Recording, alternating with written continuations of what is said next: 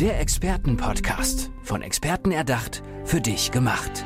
Experten aus nahezu allen Bereichen des Lebens geben wertvolle Tipps, Anregungen und ihr geheimes Know-how weiter. Präzise, klar und direkt anwendbar. Von A wie Affiliate bis Z wie Zeitmanagement. Der Expertenpodcast macht dein Leben leichter knapp 40 Jahre. So lange ist sie schon in der Immobilienbranche tätig und hat sich vor allem auch auf die Hausverwaltung spezialisiert. Birgit Schellberg ist bei mir. Hallo Birgit, schön, dass du da bist. Hallo, ich freue mich. Und du hast für dich erkannt, ich gehe jetzt so ein bisschen weg von meinem eigentlichen Geschäft in der Immobilienbranche und ich baue mir so ein bisschen was Neues auf. Hol uns da einmal ab. Was, was planst du gerade? Wo bist du dabei?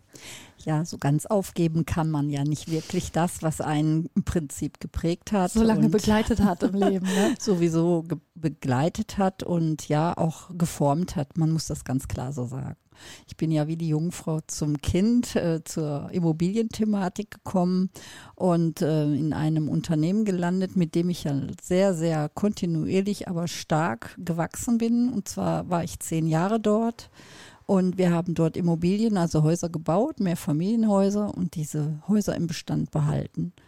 Und äh, irgendwann kam mal die Frage nach der ersten Heizkostenabrechnung und dergleichen. Und mhm. äh, ja, im Laufe der Jahre oder Jahrzehnte, muss man ja schon so sagen, hat sich da im Mietrecht unglaublich viel entwickelt und getan. Nicht nur auch im Mietrecht, sondern auch im Wohnungseigentumsrecht, im ganzen Immobilienmarkt und im Geschehen, der sehr viel auch mit Instandhaltungen einhergeht und der soliden Basis halt, ne, wie ein Haus geschaffen oder beschaffen sein soll. Ja, und äh, irgendwann mal habe ich mich dann selbstständig gemacht. Das ist jetzt auch bestimmt schon fast 27 Jahre her. Ja, schon eine lange Zeit.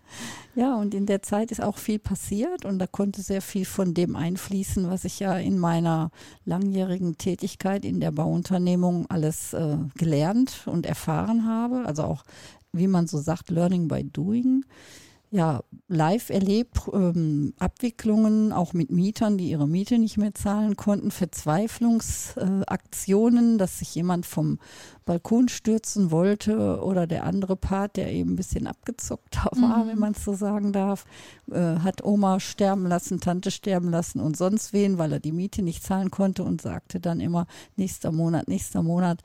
Ja, solche Dinge, die äh, heute vielleicht für niemanden mehr fremd sind, auch wenn wir früher noch die Hände über den Kopf zusammengeschlagen haben, wie kann man seine Miete nicht bezahlen? Ja. Da muss ich den Bogen ein bisschen schlagen oder ja, malen. Mhm. Äh, wenn jemand als Kapitalanleger darüber nachdenkt, kaufe ich jetzt eine Immobilie, ach je, dann habe ich ja nur Ärger mit dem Mieter. Nee, das tue ich mir nicht an. Das kann man natürlich in eine gute Form bringen, um sich da auch ein bisschen zu schützen. Ja, du siehst das nämlich ein bisschen anders. Ne? Du hast mir Fall. eben schon im Vorgespräch gesagt, in Immobilien investieren ist immer eine sichere Sache. Äh, viele, gerade auch junge Leute, investieren dann eher zum Beispiel in Bitcoins oder so. Hilfe. Aber du sagst, äh, wenn ihr auf Nummer sicher gehen wollt, dann Immobilien. Aber wie du eben auch gesagt hast, da hängt ja dann immer so ein Rattenschwanz mit dran. Also es hat ja sich jetzt nicht erledigt, indem ich das Haus oder die Wohnung gekauft habe, sondern Instandhaltung, Mieter, da kommen ja weitere Kosten auf mich zu. Was, was argumentierst du dann dagegen, warum ich trotzdem in Immobilien investieren soll? Also wir haben ja nun gerade eine besondere Zeit nach Corona, die uns schon unglaublich sensibilisiert hat auf viele, äh, ja, auf vielen Ebenen, auch im äh, B2B-Kontakt, also mit engen Freunden, Verwandten und so weiter, äh, hat man auch viel gesehen, dass auf mhm. einmal ein anderes Bewusstsein an den Tag gelegt wird. Und äh, jetzt sind wir in der nächsten Situation, inflationäre Entwicklung, Preise, die teilweise ja im ganz normalen täglichen Bedarf nicht mal mehr von jedermann zu stemmen sind. Der normale Einkauf, der ist schon mehr als 30, 40, 50 Prozent über dem, was man normalerweise kennt. Also muss ich mal wieder ein bisschen ne, klopfen und sagen, ja, wo ist denn deine Sicherheit oder wo ist denn deine Reserve für schlechte Zeiten? Ja, so weil das Gehalt ist ja nicht angestiegen. Meistens, bei den meisten äh, meistens äh, steigen diese Dinge ja nicht kontinuierlich ja. gleichzeitig mit. Ne? Auch nicht mit 9-Euro-Ticket kann man sowas ausgleichen. Ähm, ja, wo willst du da anfangen, wo willst du aufhören? Es ist so, früher gab es noch das Sparbuch, das ist ja heute gar kein Modell mehr. Und auch das gibt es auch für viele schon heute nicht mehr. Ne? Wir haben ja auch eine ganz andere soziale Struktur mittlerweile, wo ja viele Leute sagen, ich bin überhaupt nicht mehr für mich selber verantwortlich. Vater Staat unterhält mich und versorgt mich. Also mit der Spezies kommen wir sowieso schwieriger zu Rande, aber da könnte man auch am System etwas verändern nur alleine, um das Bewusstsein auch mal wieder in die richtige Richtung zu bringen. Und für die Leute, die gerne mal äh, ein bisschen ihr Geld arbeiten lassen würden und nicht wissen wie, gibt es da auch vielerlei Modelle, ohne gleich äh, in den Kryptomarkt zu springen, weil der Kollege ja gerade Bitcoin gekauft ja. hat oder der Kollege hat da gerade ein paar tolle äh, äh, Gewinne eingefahren mit irgendeiner Kryptowährung. Da ist ja einiges so in aller Munde. Aber niemand versteht es wirklich. Ne? Auch viele, die Bitcoin kaufen, die nur immer gucken, ob die Kursschraube nach oben geht und glauben dann, sie sind da gut aufgestellt, haben keine Ahnung, wie schnell äh, das auch in eine andere Richtung laufen kann. So ist es auch bei Aktien. Wobei ich sage, Aktien sind eine sehr wertvolle und sehr gute, solide Anlage. Durchaus solide, ja, auch wenn die Kurse einbrechen, müssen sie dürfen sie. Das ist eine Konsolidierung, die es auch im Immobilienmarkt bei Mietpreisen und Verkaufspreisen gibt. Natürlich. Und die berechnen wir auch von vornherein mit ein. Denn nur so funktioniert ja auch das System. Geld kann sich wunderbar vermehren. Geld kann man arbeiten lassen und nur dafür sollte es ja eigentlich auch gedacht sein. Denn wir arbeiten ja auch mit dem Geld. Und wenn wir uns nur ein Eis kaufen in der Eisdiele. Und wieso äh, ist da die Immobilienbranche für geeignet, um da sein Geld anzulegen? Ja, nun, ich würde das mal als das mitunter sicherste und solideste Anlagemodell überhaupt bezeichnen, weil es in der Krise ja immer noch das, den gleichen Zweck erfüllt. Du musst drin wohnen, mhm. du gehst rein, du gehst raus, du machst die Heizung an, du machst die Heizung aus, du brauchst Wasser, du entnimmst Strom. Also die Funktionalität muss immer gewährleistet sein. Die Immobilie, die muss da sein. Du willst ja nicht draußen schlafen im Zelt ja. oder auf der Parkbank. Also hast du da schon mal eine ganz solide Anlage. Aber welche Gefahren gibt es dann beim, beim Kauf einer Immobilie?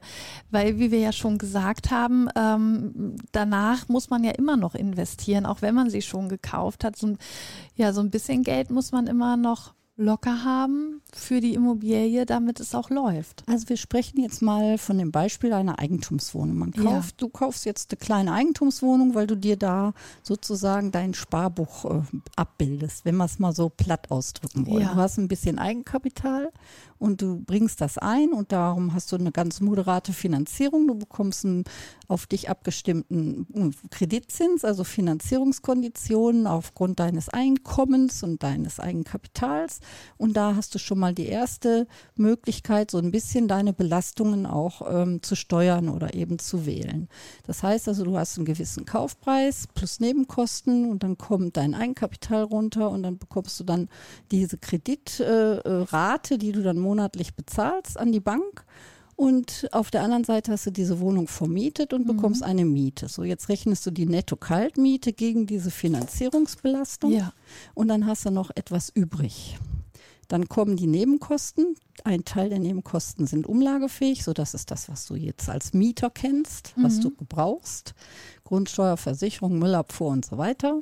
Und dann hast du als Kapitalanleger immer noch ein paar Kosten, die der Mieter nicht bezahlt, die du nicht umlegen kannst. Die haben mit der Instandhaltung, mit der Verwaltung zu tun und vielleicht auch noch eben sonstige Kosten wie ja Kontoführung und, die, und diese Dinge halt.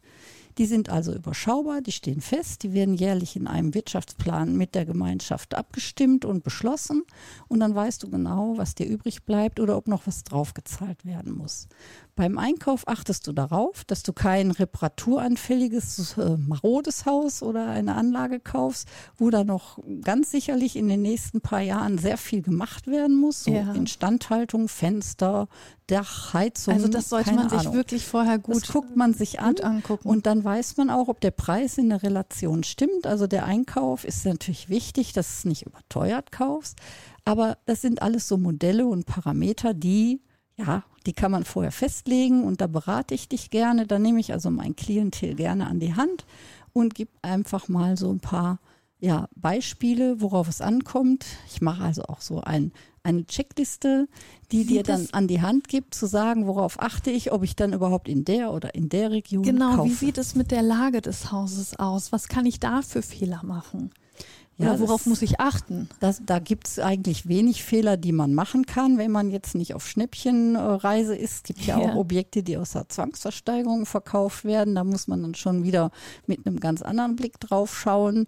Da muss man meistens immer noch Geld oben drauflegen, weil meistens solche Wohnungen doch äh, nicht ordentlich instand gehalten wurden.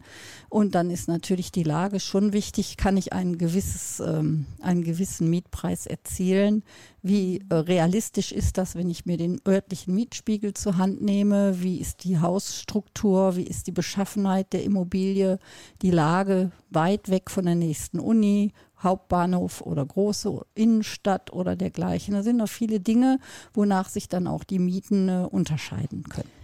Und es ist ja so, dass wir merken ja jetzt schon, da spielt viel rein, also viele Faktoren, auf die man achten muss.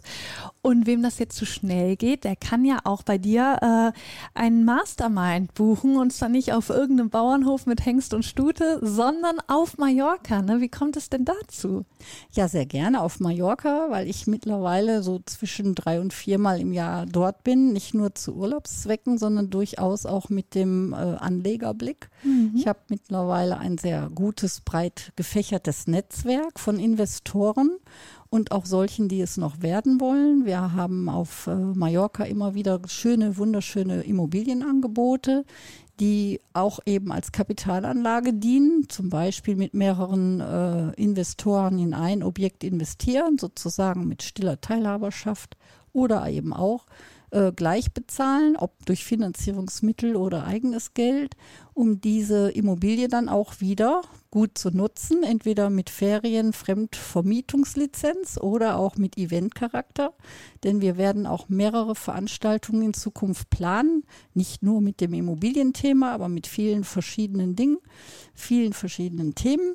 Aber die Immobilien sind und bleiben immer erste Priorität. Sie sind für jedermann interessant, wunderschön und bieten halt eben nachhaltig ein sehr solides Fundament.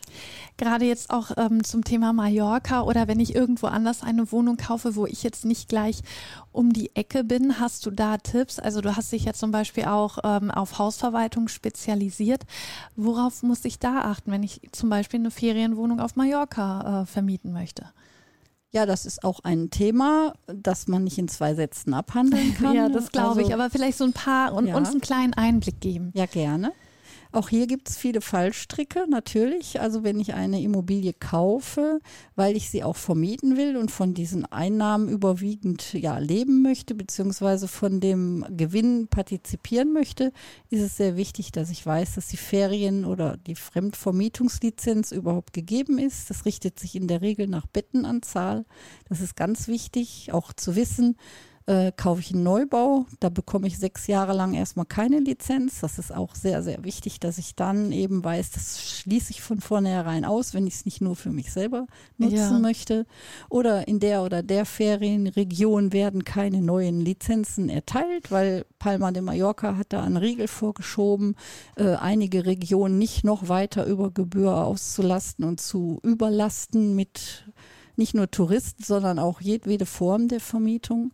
Also da gibt es schon eine ganze Menge und äh, das bieten wir halt auch, das biete ich und ähm, gibt nicht nur Checklisten, sondern ich mache da auch kleine Workshops zu, worauf es ankommt, auch regional, wo kann ich investieren. Es ist ein Unterschied, ob ich jetzt in einem Ferienort wie Cala Major oder Alcudia beispielsweise mir etwas suche, das hat nicht unbedingt die gleiche Rendite oder die Möglichkeit der Steigerung wie in einem Speckgürtel um Palma von 30, 40 Kilometern herum.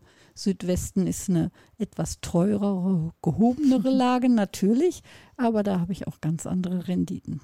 Ich finde, man merkt richtig hier in unserem Gespräch, dass es, es gibt so viele kleine Fallen, in die man reintippen muss und äh, tappen kann. Und man merkt auch, äh, ja, wenn man da so neu reinkommt in die Branche und sich überlegt, in eine Immobilie zu investieren, dass man sich da auf jeden Fall einen Profi an die Hand nehmen sollte. Ja. Und dafür ist Birgit Schellberg da. Birgit, Vielen, vielen Dank für diese tollen Einblicke, die ganzen ja, kleinen Tipps, die du so schon mal so ein bisschen gestreut hast. Birgit, sag noch einmal ganz schnell, wenn man äh, deine Unterstützung braucht, wo findet man dich auf welcher Homepage? Also ich habe natürlich noch meine alte Homepage, die immobilien-mörs.net und ich habe die birgitschellberg.de. Das ist vielleicht einfacher, wenn man sich so nach und nach an meinen Namen gewöhnt hat oder genau, ihn und kennt. Schellberg aber nur mit einem Unbedingt L. mit einem L. Ja. Ich bin ja bescheiden. also Birgit Schellberg mit einem L.de und ich freue mich über jede Anfrage, die sehr gerne prompt beantwortet wird und eben um ein kleines Expertenberatungsgespräch kostenlos natürlich. Birgit, vielen Dank, dass du bei uns warst und ich wünsche dir weiterhin ganz viel Erfolg. Ich danke dir Mach- und alles Liebe. Danke, ja, danke. danke. Mach's gut. Tschüss. Der Expertenpodcast. Von Experten erdacht, für dich gemacht. Wertvolle Tipps, Anregungen und ihr geheimes Know-how. Präzise, klar und direkt anwendbar. Der Expertenpodcast macht dein Leben leichter.